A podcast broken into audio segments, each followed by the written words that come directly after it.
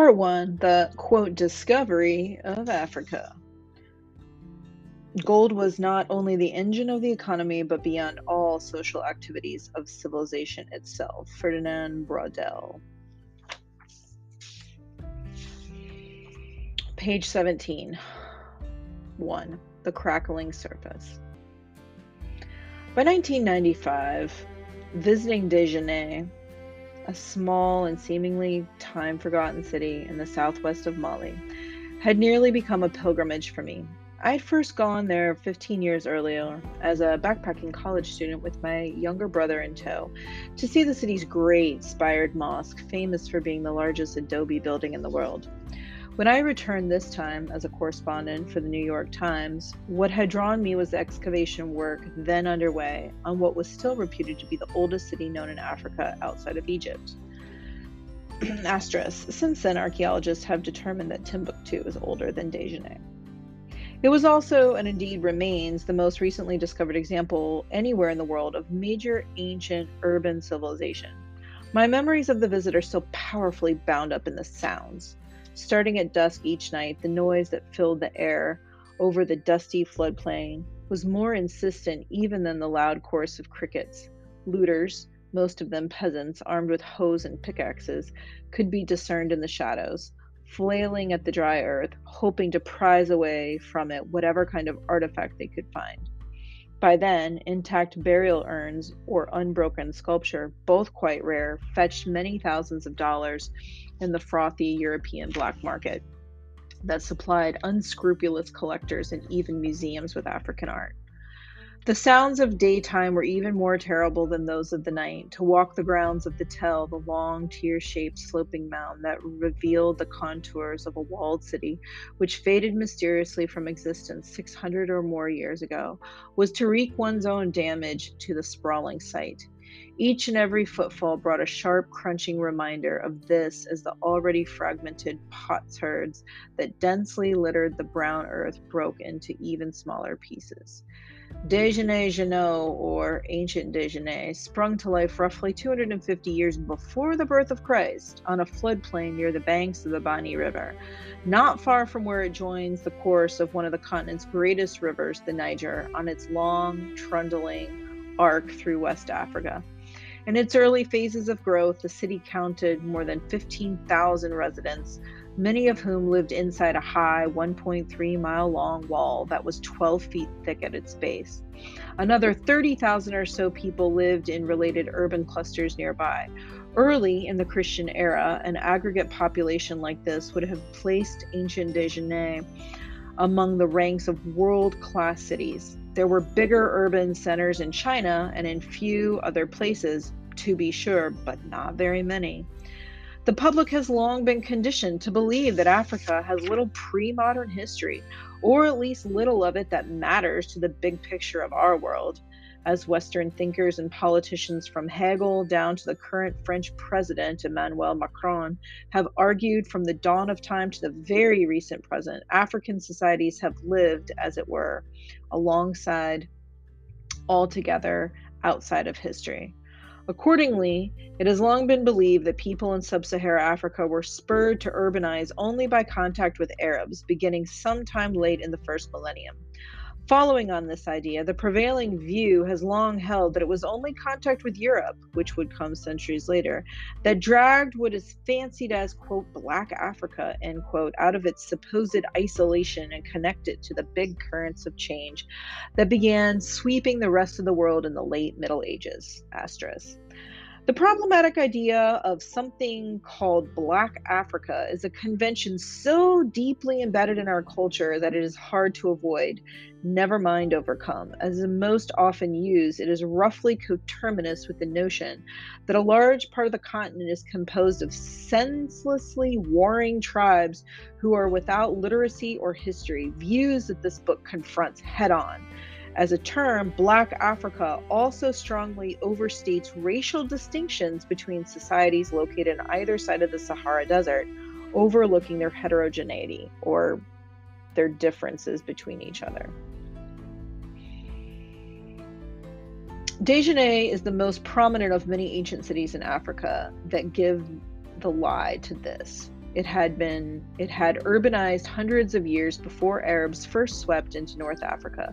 In the 7th century, never mind the arrival of a century or two after that of the Arab speaking travelers in the western reaches of the broad band or semi arid land that stretches just south of the Sahara from Ethiopia to the Atlantic, a region known as the Sudan. Desjardins thrived by trading grains, fish, and copper and other metals with places hundreds of miles distance, like the surviving cities of Timbuktu and Gao.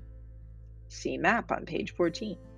Intriguingly, digs have uncovered artifacts that date to the city's very beginnings, including glass beads that come from Han China, when that dynasty itself, 202 BC to 220 CE, so 202 before Common Era to 202 Common Era, so 400 plus years, was scarcely a century old, as well as other trade goods from the eastern Mediterranean. Items like these bear witness to the fact that West Africa was never so cut off from the rest of the world or lost in time as is commonly imagined.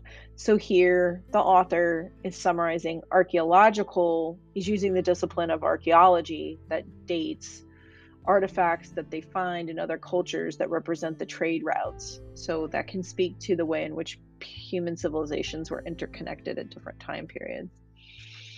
What had brought me to the floodplain of the Niger in 1995 to walk the ground with archaeologists was to write about the monumental changes that converse, conservation poses in a poor environment like this. But what I have come to appreciate since then is how this region was anything but passive or inert presence in the affairs of the Middle Ages. Indeed, as the following account demonstrates, African initiative in this region was every bit as important as Europe's in spurring the creation of the world we inhabit today, the modern world. He's reiterated his thesis again. Sometime during its first half millennia of existence, Djenné became an important southern terminus, uh, like a hub at the end of a circuit of connection, in a highly lucrative trans Saharan trade in gold. gold. Rumors of this trade first appeared in writings from antiquity in the Mediterranean. The first real evidence of a trickle of sub Saharan African gold to that part of the world, though, dates to the early centuries of the Christian era, like 60, 70 AD, 100. I mean, Gospel of John wasn't written till 110. Paul lived in 60 AD, and the oldest uh, Gospel, Mark, is said to have been composed somewhere around 45 AD.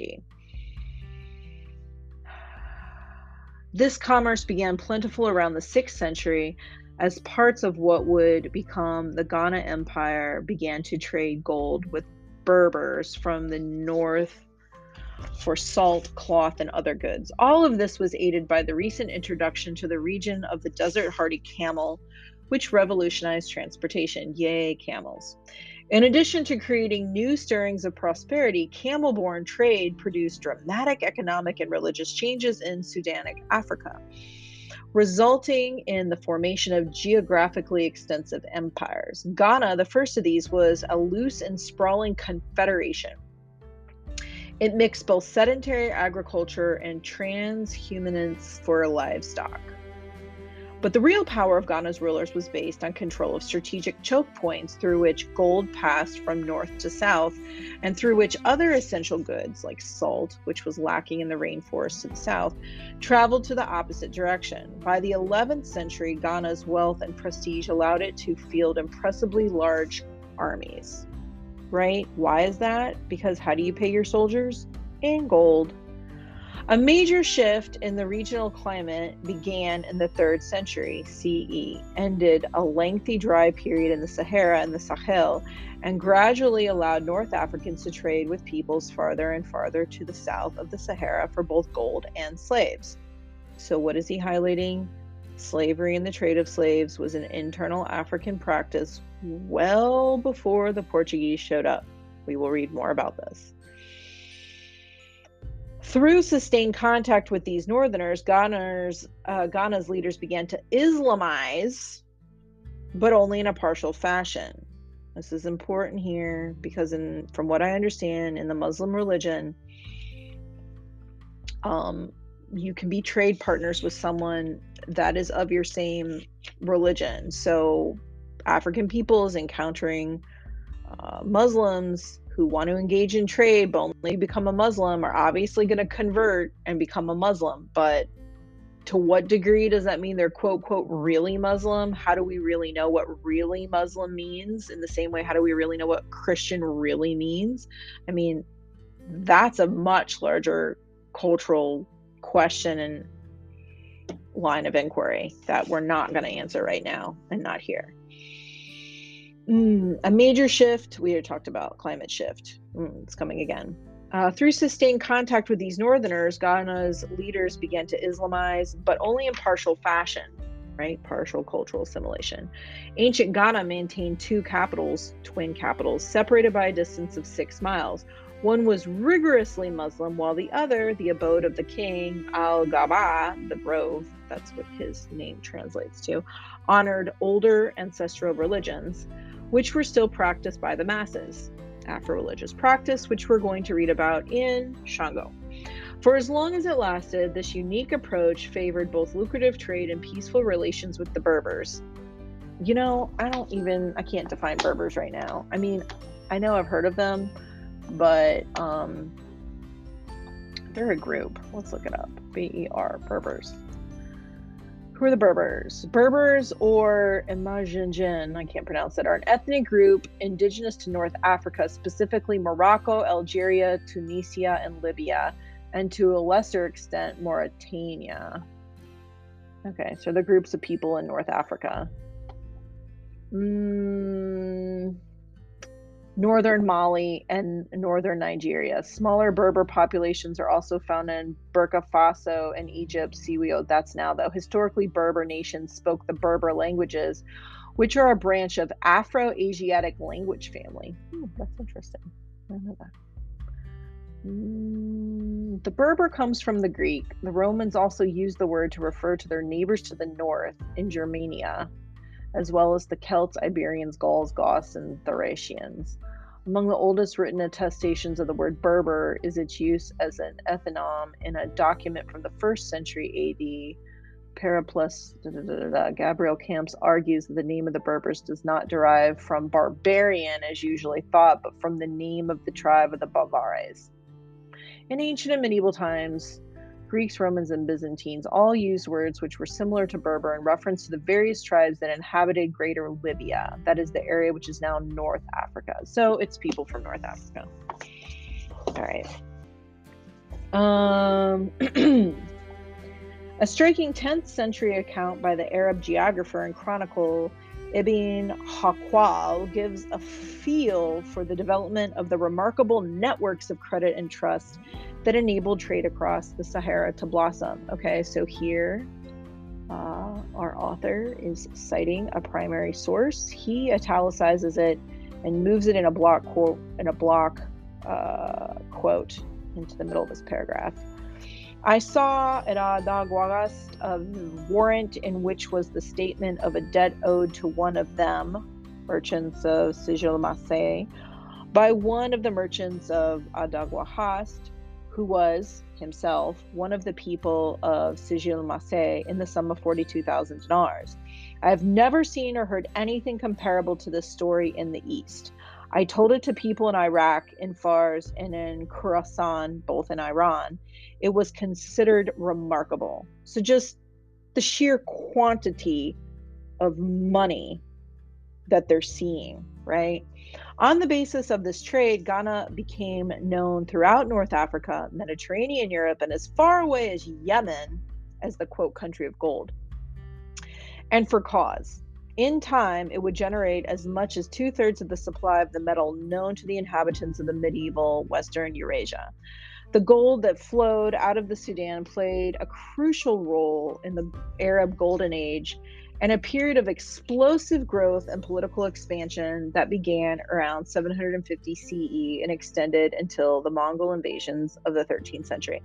Sometimes I think it's lost on modern readership the the the link between human advancement in thought and money, wealth, or income. Like, think about it in your own life. What would you do with your time if you didn't have to spend your hours, you know, waiting tables, washing dishes, working in Amazon? You know, if you were paid a living wage, which according to inflation would be closer to $27 an hour, you know, and could work a 25 or 30 hour work week and pay your bills, what could you do with the rest of the time? How many books could you read? How many thoughts could you have? Like, you wouldn't have to listen to me read a podcast because you'd have time to actually read the book. So, with that time and that leisure time that's supported by the influx of a, of a, of a, of a stable economy, allows us all to grow. I mean, as a civilization, we could be much more advanced than we are, but we choose not to do that because we want to make Jeff Bezos richer and send Elon Musk to space for another time. Like, really?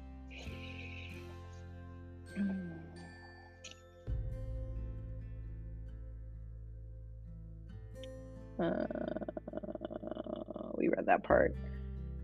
Okay, the gold that flowed out of the Sudan played a crucial role in the Arab Golden Age, a period of explosive growth and political expansion that began around 750 CE, Common Era, and extended until the Mongol invasions of the 13th century.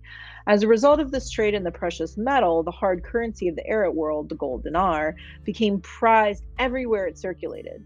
This included medieval Christendom, thank you, Charlemagne, where Arab, not Charlemagne, Constantine, sorry, wrong Christian Arab coins were often copied, and the existence of quasi universal currency greatly facilitated the growth of Arab commerce from the Levant to Andalusia, that's southern Spain, and name given to the Muslim empire that flourished in what is now modern Spain and Portugal.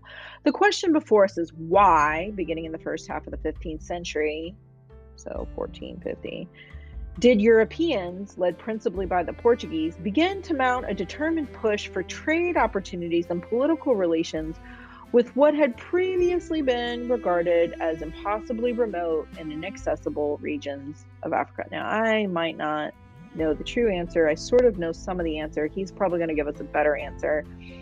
But at this point, um, they had pretty much deforested the Iberian Peninsula. They were running out of fucking wood, so they couldn't build any more boats. So they're like, we got to come up with another way to sustain our trade and create, you know, other markets so we can continue to sustain our way of life. That's what I thought. Let's see what he says. What drove them to overcome their long-standing fears and superstitions to do so, obscure though it may be to contemporary readers, little known Dejanira constitutes an important piece of this story. Early centers of urbanization, like this one, city states, in effect. If you don't know what a city state is, it's like an Atapal in Aztec or like the Citadel in Athens or Greek history. In effect, became swept up in a process of empire formation in a part of Africa that would soon become as outward looking as Portugal or Spain, only for the oceanic explorations of the Iberians. In fact, the most famous of these Sudanic empires, Mali, which succeeded Ghana in the 13th century and gave the present day country its name, was ruled at the turn of the 14th century by an emperor named Abu Bakr II, whose personal obsession was reaching the western limits of the Atlantic Ocean by boat. This was more than a century and a half before Columbus set out of the New World of Andalusia. So this is just me extemporaneously like thinking about this, but you know you watch those documentaries of people who climb Mount Everest. I don't really understand it. And you say like, "Well, why do you feel the need to climb an, a mountain?" And they're like, "Cuz it's there and it's to be conquered." I feel it's very similar type of of rationale where they're exploring, they're in, increasing in their prolific amount of, of gaining, you know, economic surplus. And they're like, let's see what go and go to the furthest reaches and see what we can see and see where we can go. Well, that's not just in the European mindset of the Spanish or the Portuguese. Uh, the author's arguing here that African individuals, those from like Mali, also had the same sort of intent. And so, why might they be more inclined in the early or the mid 14th century, well, 15th century, this says 1450s, to start to have more commercial relations with each other? Because they're both of the similar mindset of like outward exploration, outward looking.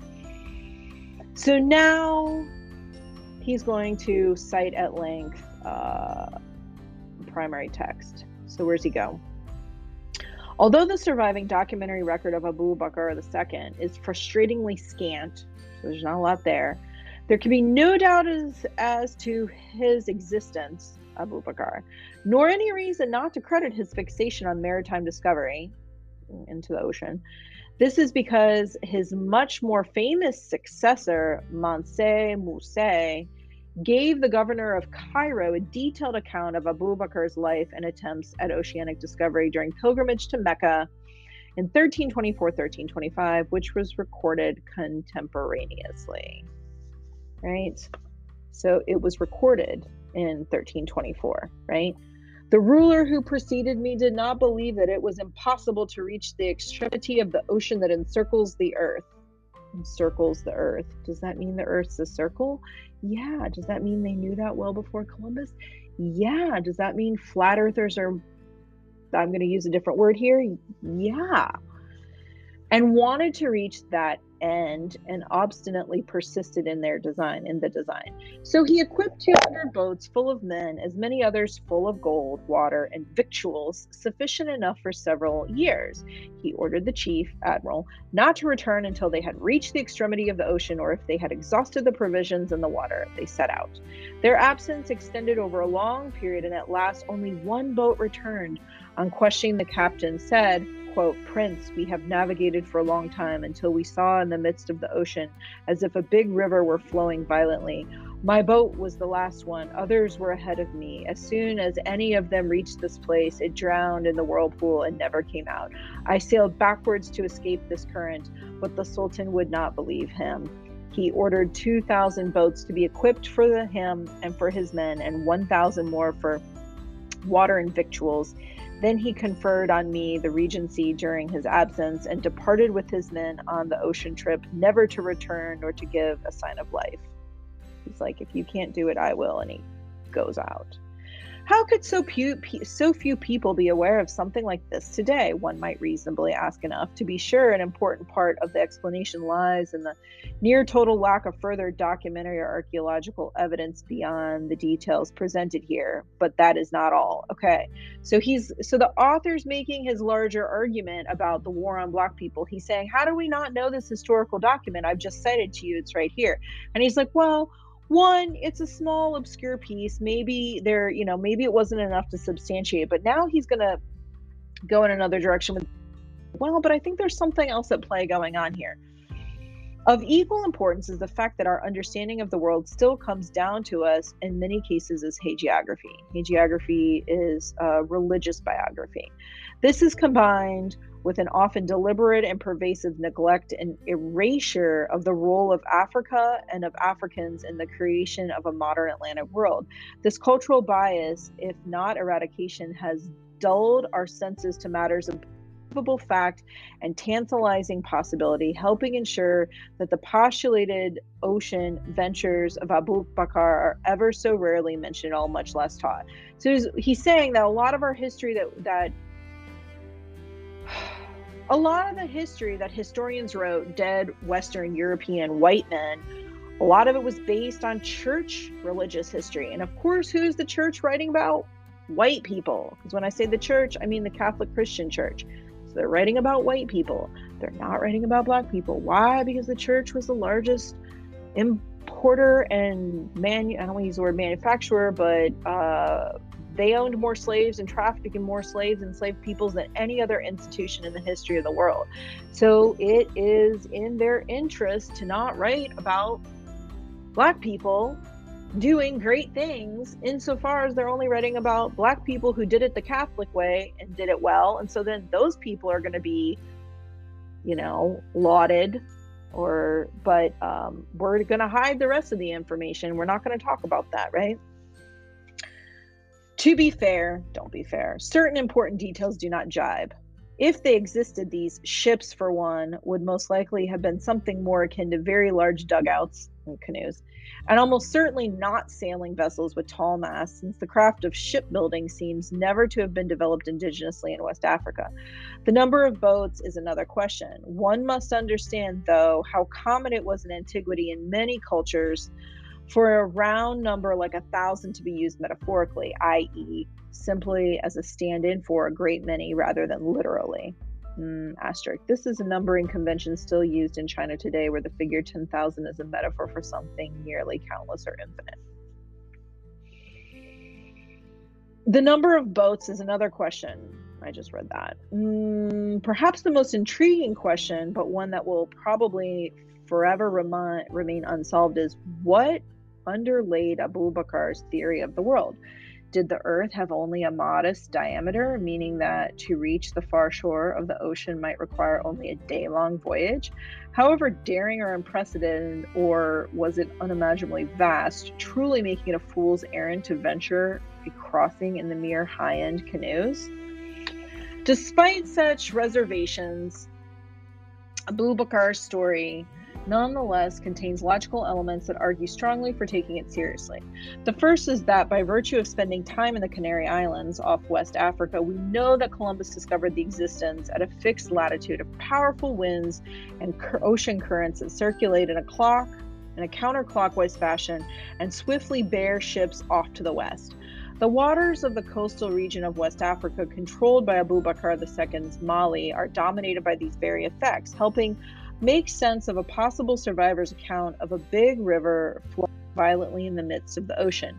Indeed, just to the north of this large system, which in modern times has been fittingly known as the Canary Currents, lies an equally large and powerful clockwise current that thrusts all its in its pathway to an eastward direction. In fact, the system helps explain why Europeans had believed for centuries that sailing westward across the ocean was not only impractical but also suicidal. Other reasons not to hastily dismiss this account draw on what we know of medieval science in the Islamic world, as well as the complex geopolitics of those times. Mali's rulers had been conducting pilgrimages to Mecca since the mid 13th century, 1250. And throughout this period, they had also sent embassies to Cairo and to other cities in the Arab world. In the Middle East, unlike Europe of that era, the Earth's roundness had been taken for certain at least since the work of Al Masudi, a 10th century Arab geographer and historian. This makes the idea of a voyage of ocean discovery for Africans, or at least the harboring of such an ambition, seem like less of a blind leap in the unknown that it would remain even a century and more later for the Portuguese and the Spanish. Sheer persistence of the sort attributed to Abu Bakr II still demands powerful motives. Here, one can easily imagine that by Abu Bakr's time, a ruler in command of such vast supplies of gold would have been eager to overcome his realm's dependence on the Berbers, who ruled North Africa and through whose hands almost all his precious metal passed, but presumably only after a hefty markup. He's trying to cut out the middleman.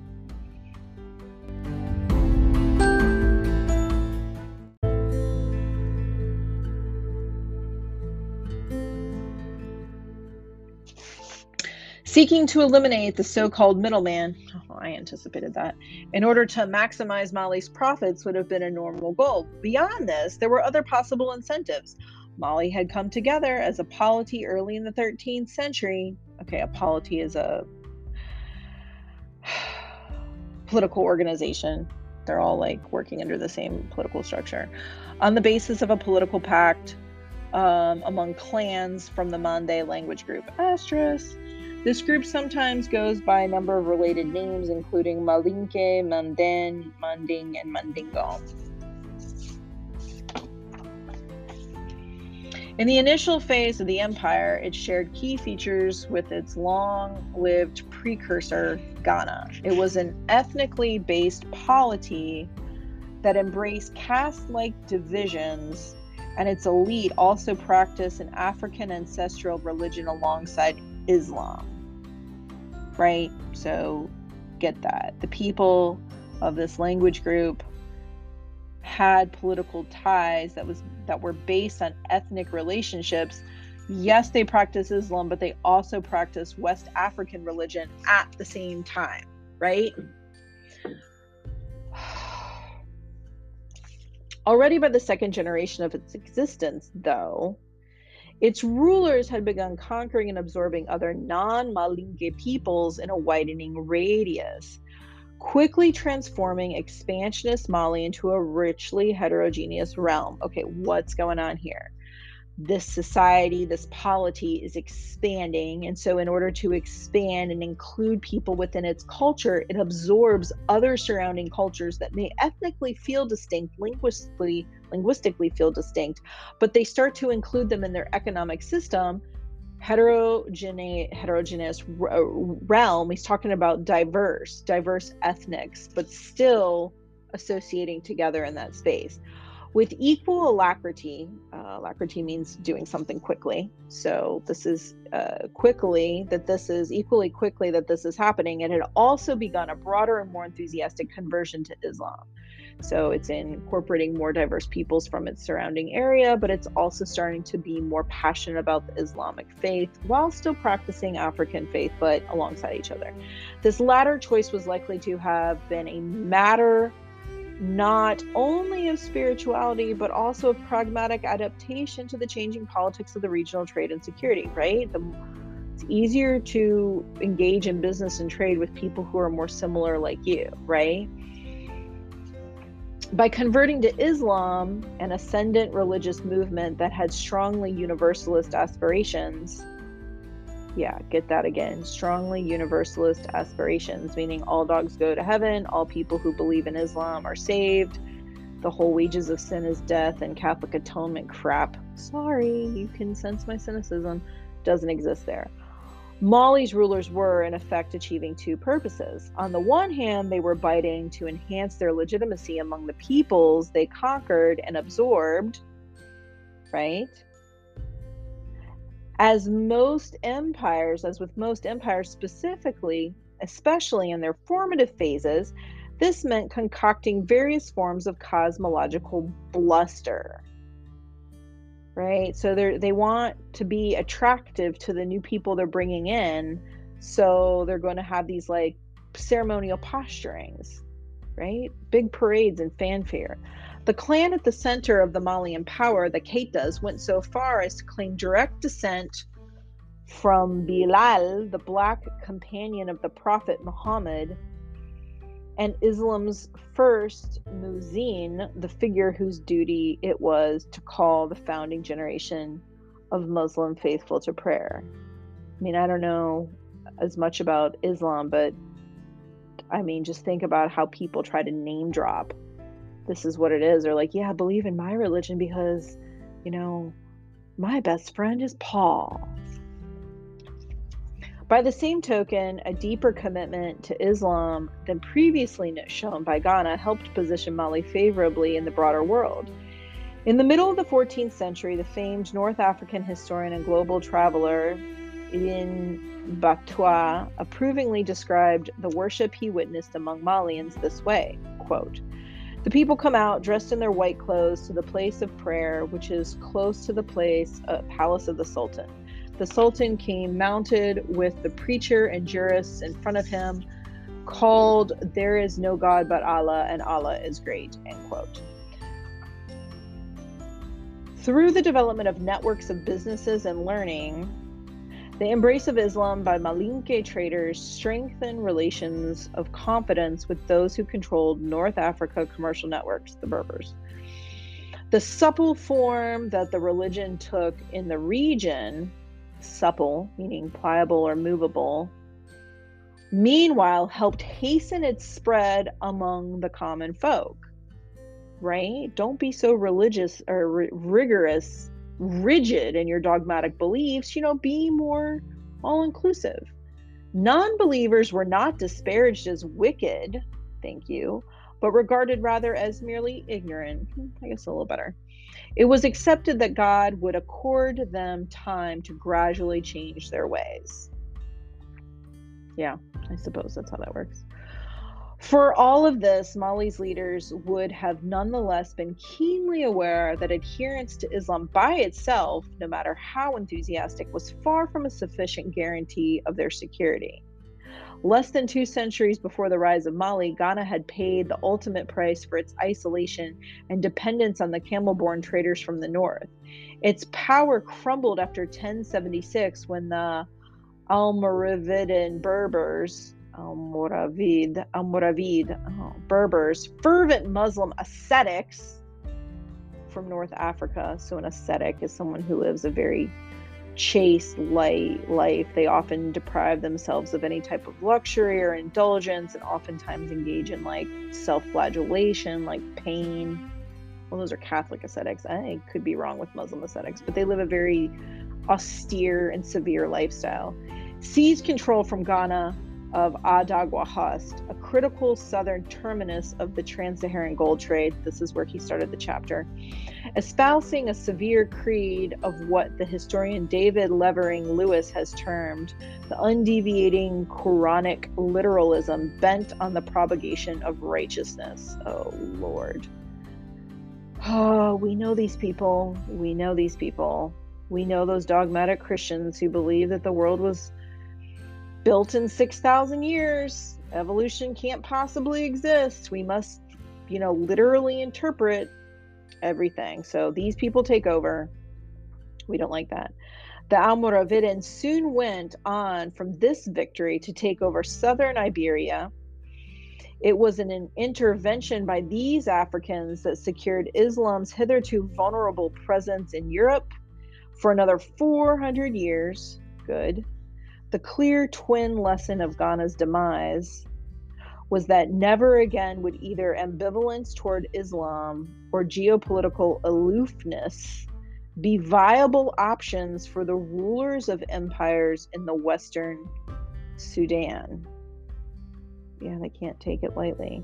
Like it or not, their region had been permanently drawn into a thickening web of connections involving power centers north of the Sahara and beyond along with all of the benefits and perils that this portended. Yeah, you're linked. It's the beginning of globalism. The sole surviving written account of Abu Bakr's bid for ocean exploration, the one provided in Cairo by his successor, Mansa Musa, includes the critical detail that his expeditionary fleets included numerous boats heavily stocked with gold. Two possible motives for carrying such a prize cargo among many stand out. So they're like, you know, why send this dude off with all this gold? What would have been the, the, the reason for that? Well, Howard French is going to tell us. One is one would have been to assess new markets for the precious metal in an unknown lands awaiting discovery somewhere across the ocean. Oh, like they're thinking the new world, but they don't need any gold. They got plenty of their own. While the other would have been awing the rulers of these faraway lands with Mali's great wealth and thereby winning their respect. These indeed are quite close to the known motives of Mansa Musa during his Cairo mission itself. It is unnecessary and even unhelpful, meanwhile, to imagine that Mali's doomed explorers were looking for anything even remotely akin to the Americas or even less Columbus's true objective, India. It is enough to know that Mali's rulers were by then already keenly aware that on the far shores of the Mediterranean lay another landmass, this being Europe. Their bid for westward discovery may have simply been amid at fi- uh, aimed at finding something analogous to this. New territories for them to trade and diversify their relations with and that were within manageable reach somewhere off the West African coast. And this much more limited objective intriguingly foreshadows and anticipates what the Iberians themselves would attempt to establish with their maritime expeditions to Africa during most of the 15th century. Their goal was an end run around Muslim controlled lands and the Maghreb in the search of new sources of wealth and perhaps also in the search of allies among the blacks in what they sometimes fancied as Ethiopia. Okay, that's a good transition to the next chapter. And obviously, the last sentence is I don't want to say the most important, but it could quite possibly be the most important when the whole point is what if we had to synthesize the whole chapter? He's like, uh, Europeans look to ancient world and don't even consider Africans as part of it. But if we look to archaeological evidence, we see that Djenné was a thriving city. Uh, Africans had all these citadels and were expanding. And the reality of the situation is we have primary sources that talk about them wanting to seek out exploration. But what were they really trying to do? Were they trying to find new worlds? In the case of like what we might like to think about Columbus, no, that's not what they were doing. They were trying to find a way around the middlemen. They were trying to find a way around having to uh, trade and pay taxes on their trade through uh, the northern Africa. They wanted to trade with Europe, but they didn't want to have to go through those camel routes and and and to pay all that in. And so they were looking for um, new partners to trade with.